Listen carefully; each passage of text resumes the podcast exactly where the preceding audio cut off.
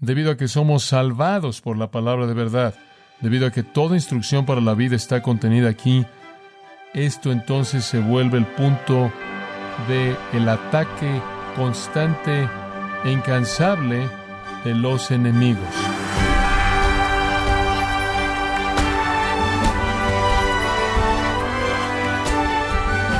Queremos darle las gracias por acompañarnos en su programa Gracias a vosotros con el pastor John MacArthur. Algunas de las quejas acerca de la Biblia es que es muy confusa para personas de mente cerrada. También que es un libro antiguo e irrelevante para tratar con temas contemporáneos. Pero ¿cómo podemos refutar esos ataques en contra de la relevancia y autoridad de las Escrituras? El día de hoy, John MacArthur nos ayudará a defender la palabra de Dios en esta edición del estudio presentando una defensa para la Biblia. Quédese con nosotros, no se lo pierda, aquí en Gracia a Vosotros. Creemos en la palabra de Dios. Creemos que es inspirada. Creemos que no tiene error en los autógrafos originales y Dios la ha protegido y preservado hasta el día de hoy, de tal manera que permanece sustancialmente fiel a su revelación original. Creemos que cuando la palabra habla, se nos manda a escuchar. Esta es la razón por la que la Biblia es el tema de todo lo que hacemos. Definimos la vida y el ministerio en términos bíblicos. Es lo que creemos, es cómo nos conducimos, y es el mensaje que proclamamos. Hay un par de afirmaciones definitivas en el Nuevo Testamento que abarcan nuestras escrituras que definen para nosotros la naturaleza de la inspiración. Escuche segundo de Pedro capítulo 1 en el versículo 20.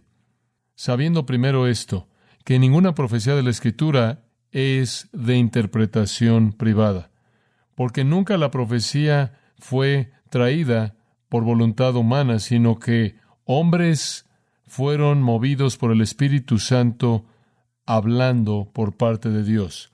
La escritura es escrita por hombres que no están escribiendo a partir de algún acto de la voluntad humana o a partir de alguna interpretación personal, sino que más bien movidos por el Espíritu Santo para escribir lo que es hablado por Dios.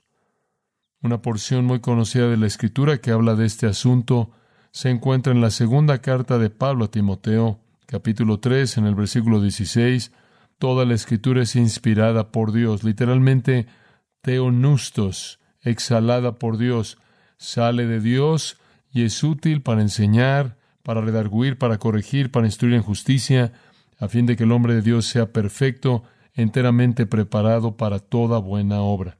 Toda la escritura es inspirada por Dios, y esa inspiración significa que viene de Dios mediante escritores que son movidos por el Espíritu de tal manera que escriben lo que Dios ha dicho y no lo que quieren decir.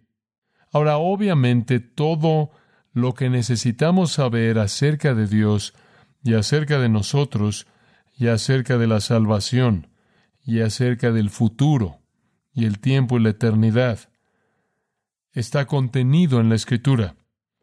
Debido a que todo lo que necesitamos está en la Escritura, debido a que somos salvados por la palabra de verdad, debido a que somos santificados por la verdad, la palabra de Dios, debido a que encontramos nuestra esperanza de gloria en la palabra, debido a que toda instrucción para la vida está contenida aquí, esto entonces se vuelve el punto de el ataque constante e incansable de los enemigos.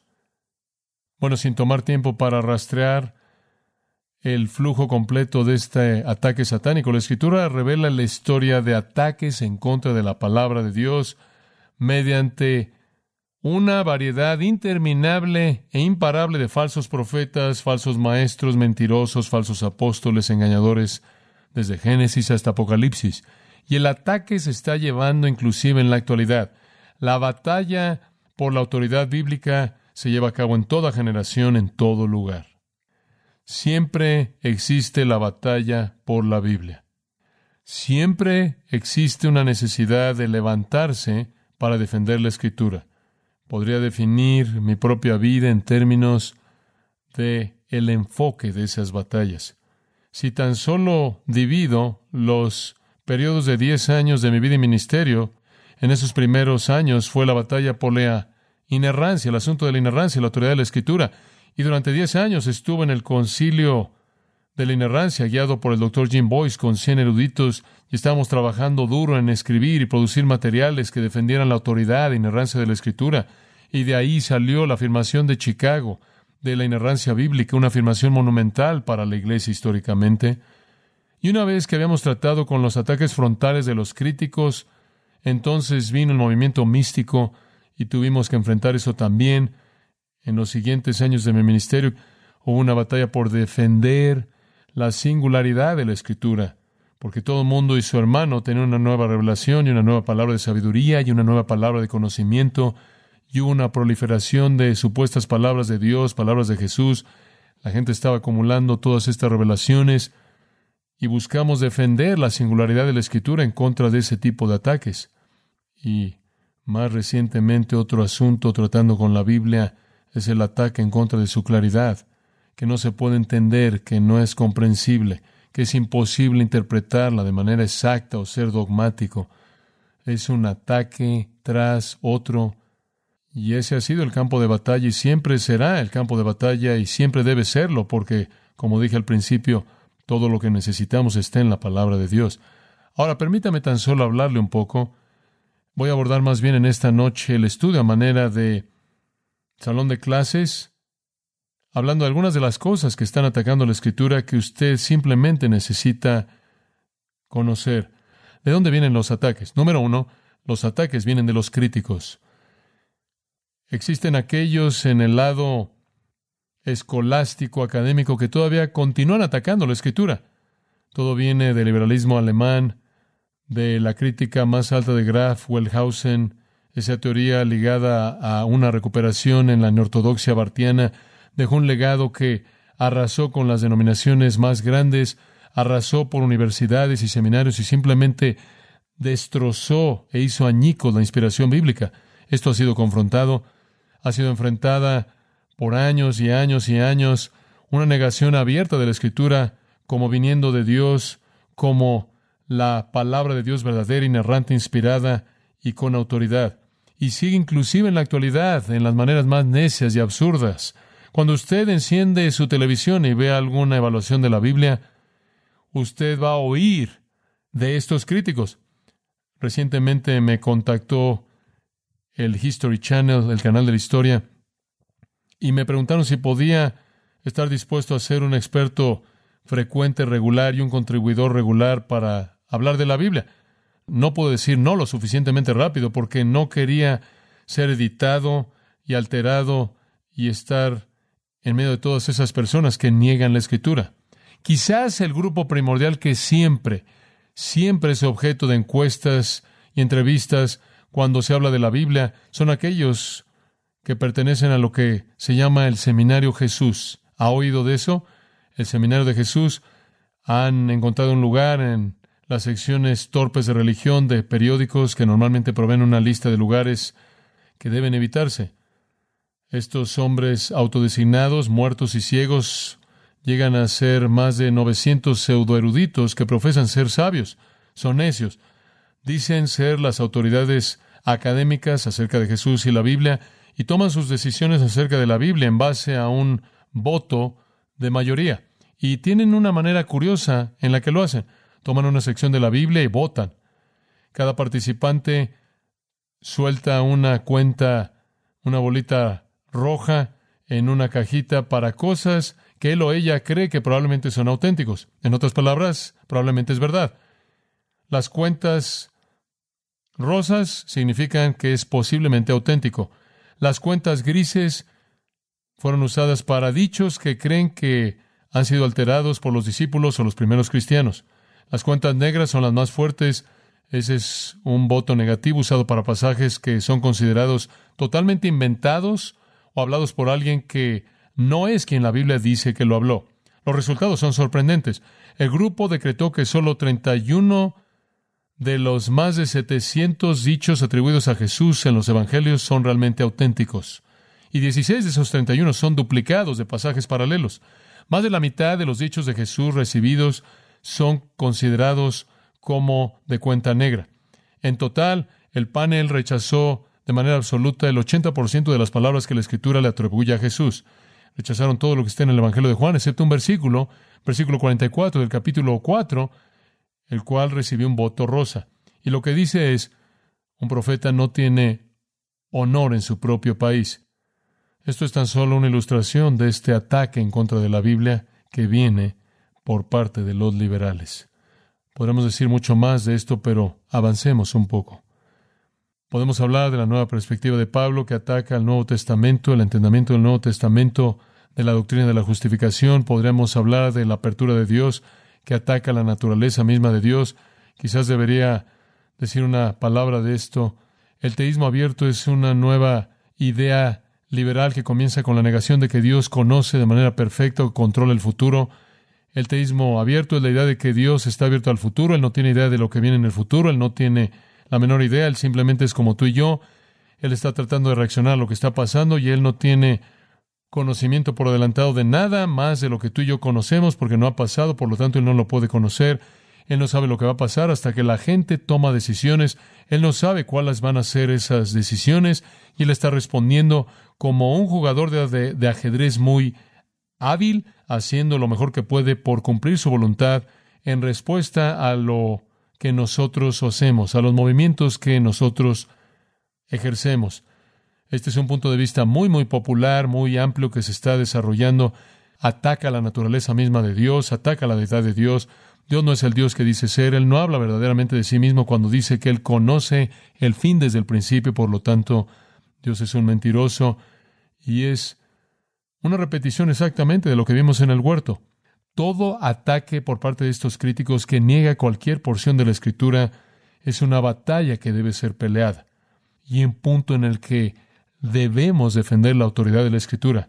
Pero usted no solo tiene ataques por parte de críticos, tiene ataques por parte de personas que están en sectas. Y esto simplemente no voy a decir mucho de esto. Estas personas que no aceptan la palabra de Dios y su interpretación exacta, sino que quieren añadir a la palabra de Dios los escritos de algunas personas. Ellos atacan la palabra de Dios de manera incansable con estos documentos que tuercen y pervierten la escritura, escritos por Satanás mismo.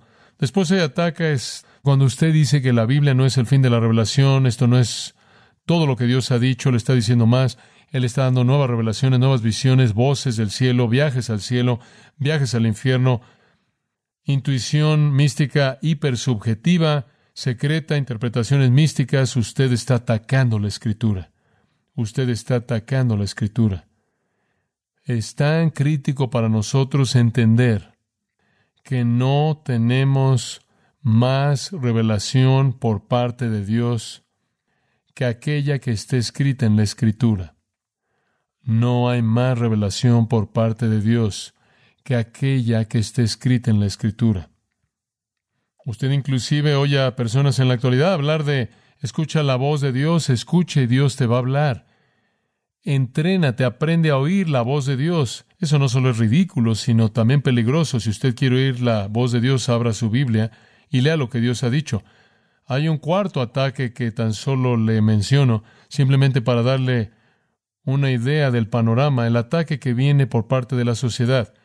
Estaba leyendo un, un libro escrito por uno de los hombres de la iglesia emergente y se le hizo la pregunta, ¿recibes a homosexuales en tu iglesia? ¿Le permites homosexuales que sean miembros de la iglesia? Y su respuesta fue seguro. También tenemos a personas que tienen sobrepeso y personas a quienes les gusta el chocolate. Entonces usted toma la homosexualidad y la coloca al nivel de tener sobrepeso que le gusta el chocolate porque usted quiere redefinir la iglesia y la Biblia en términos que son aceptables a la sociedad. Y a lo largo de esa idea solo quiero mencionarle algo a usted que cubrí con los hombres en el seminario. Inclusive le hablé a los jóvenes de la universidad de esto el año pasado. Y esto es el nuevo movimiento de la iglesia emergente. La tendencia es decir, y esto realmente se acomoda a la sociedad, que la Biblia no es clara. Hombre, ese es un lugar muy cómodo en el cual aterrizar. Bueno, creemos la Biblia, nos encanta la Biblia, pero seamos honestos, no es clara. Realmente no podemos saber lo que significa por lo que dice.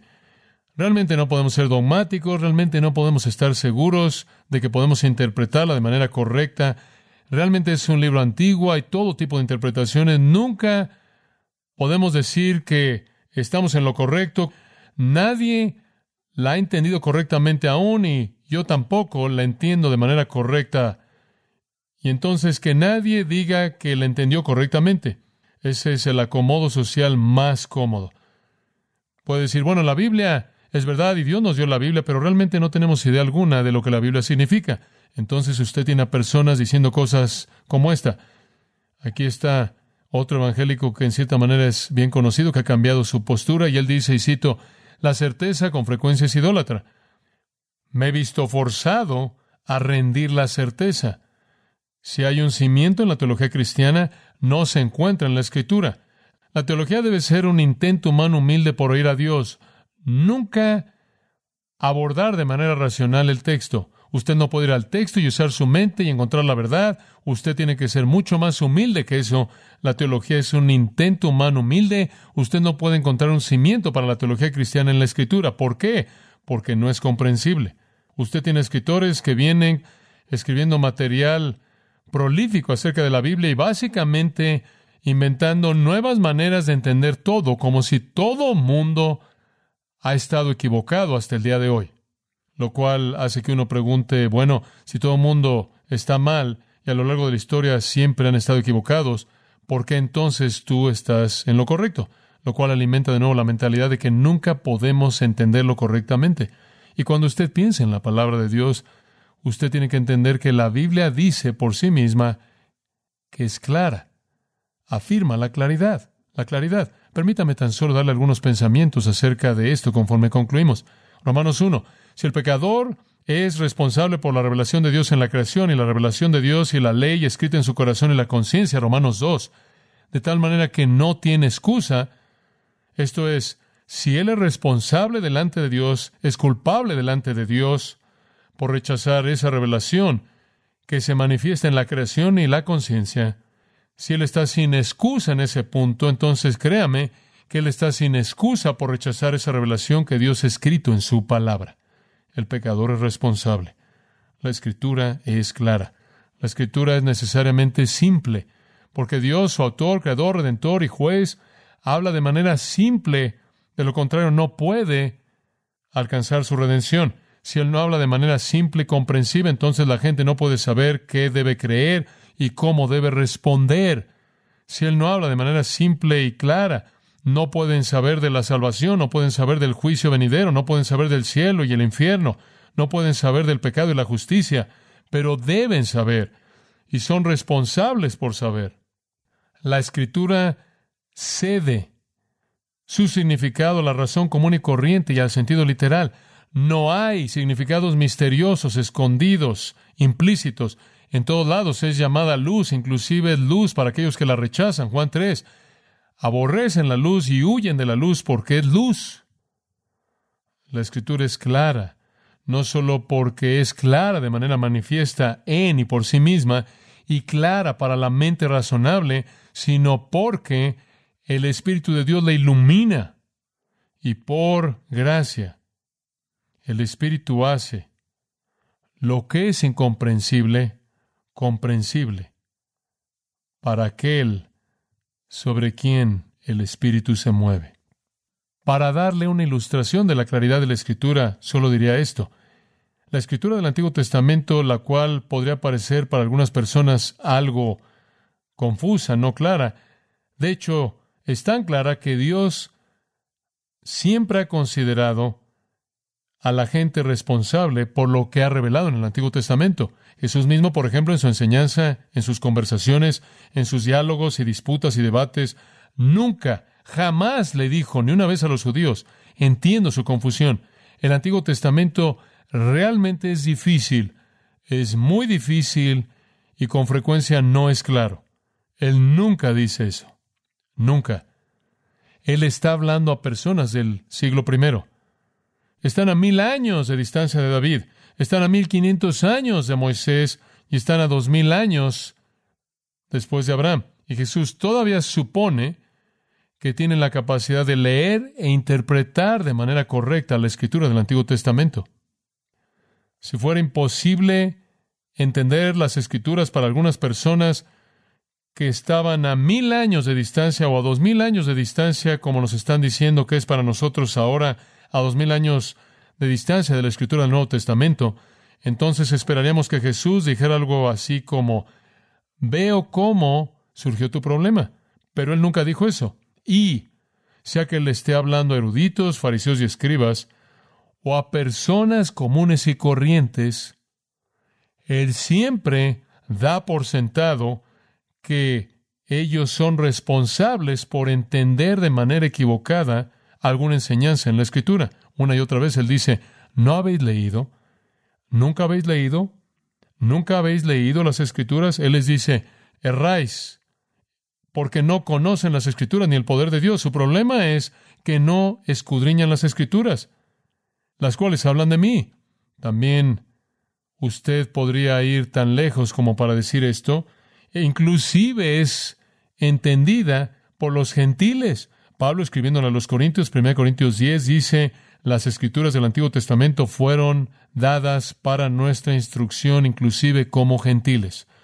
Y piense acerca de las epístolas del Nuevo Testamento. Dice usted, bueno, el Nuevo Testamento realmente es difícil. ¿Es correcto eso? Las epístolas del Nuevo Testamento no fueron escritas a teólogos, no fueron escritas a eruditos, fueron escritas a congregaciones. La iglesia de Dios en Corinto, las iglesias en Galacia, a todos los santos en Cristo Jesús en Filipos y demás. Siempre a las iglesias, el común denominador más bajo, la persona que era un nuevo creyente en Jesucristo. Y Pablo da por sentado en toda carta, y también Pedro, y también Santiago, y también Juan, y también Judas, que sus oyentes van a entender exactamente lo que él escribe. Por ejemplo, en Colosenses 4:16, Pablo dice, cuando esta carta haya sido leída entre vosotros, que también la lean en la iglesia de la Odisea, y que ustedes lean la iglesia de la Odisea. Esparzan las cartas por todos lados y léanlas en toda iglesia. Entonces usted tiene que entender que los cristianos del primer siglo eran responsables por un entendimiento de la Escritura. Los cristianos gentiles del primer siglo eran responsables por un entendimiento de la Escritura del Nuevo Testamento basada en la Escritura del Antiguo Testamento. Las epístolas del Nuevo Testamento fueron escritas a iglesias que tenían convertidos gentiles de manera dominante, sin ningún trasfondo del Antiguo Testamento, saliendo del paganismo y sin conocimiento del Antiguo Testamento en absoluto. Y tenían la responsabilidad de entender y obedecer. Siempre hay ataques finalmente en contra de la escritura por parte de la sabiduría carnal. La gente ve la Biblia y dice, bueno, eso no es razonable, no me gusta la doctrina de la elección, no me gusta la doctrina del castigo eterno, voy a oponerme a Dios. Los ataques de la sabiduría carnal, no puedo aceptar eso. Cosas peligrosas. Doblamos la rodilla de manera completa ante la palabra de Dios.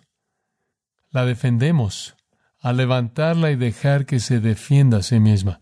Y eso es lo que vamos a hacer. Vamos a pasar todo esto, los ataques negativos, en los que en cierta manera presentamos los asuntos están en el panorama y vamos a ver cómo la Biblia exalta su propia autoridad. Oremos.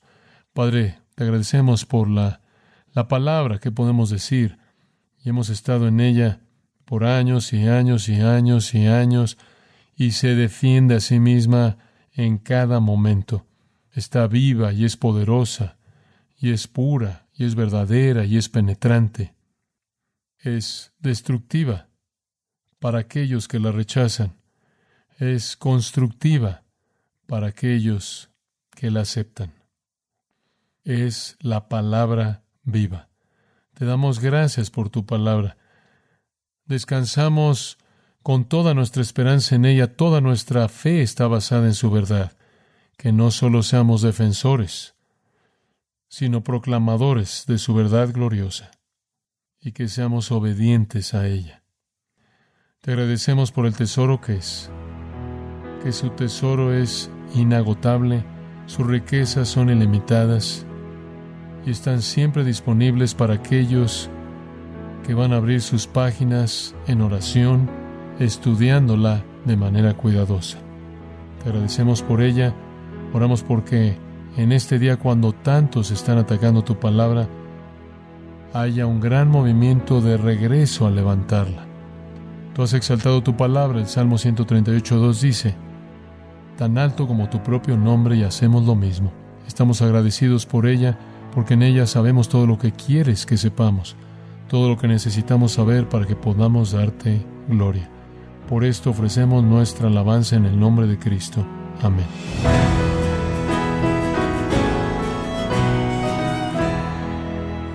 John MacArthur nos ha enseñado a estar preparados para defender la Biblia en contra de los ataques del liberalismo teológico y los errores de cultos y religiones falsas. Estamos en la serie presentando una defensa para la Biblia, aquí en Gracia a vosotros. Estimado oyente, permítame compartirle esta carta que nos envió Brenda Janet de México, quien dice lo siguiente. Estoy tan feliz de escucharlos en la estación 1140 AM de Radio Esperanza. Me encantan las prédicas de John MacArthur. Agradecida con Dios por la sana doctrina compartida, Dios le siga bendiciendo mucho. Gracias a Dios. Bueno, lo que podemos decirle a Brenda Janet es muchas gracias por su carta y reiterarle a usted y al resto de la audiencia que nos alienta a saber cómo Dios está obrando en nuestros oyentes a través de su palabra con gracia a vosotros. Y también le comento que puede descargar todos los sermones de esta serie presentando una defensa para la Biblia, así como todos aquellos que he escuchado en días, semanas o meses anteriores, animándole también a leer artículos cristianos relevantes en nuestra sección de blogs en gracia.org. Si tiene alguna pregunta o desea conocer más de nuestro ministerio, como son todos los libros del pastor John MacArthur en español o los sermones en CD que también usted puede adquirir, escríbanos y por favor mencione la estación de radio por medio de la cual usted nos escucha en gracia a vosotros. Es importante conocer no solo el país y ciudad de donde usted nos escucha, sino también la radio. Para quienes contactan nuestro ministerio por primera vez, pueden solicitar una copia del mensaje de promoción sin costo alguno, un mensaje por oyente únicamente.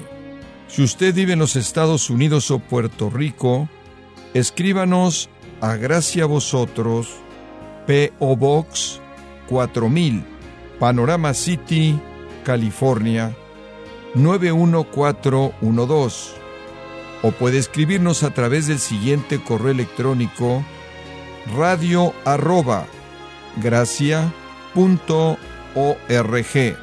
Bueno, en nombre del pastor John MacArthur, de nuestro redactor Rubén Rocha y del personal de este organismo, le damos las gracias por su tiempo y sintonía, invitándole a que nos acompañe en la próxima edición y juntos continuar desatando la verdad de Dios un versículo a la vez, aquí en gracia a vosotros.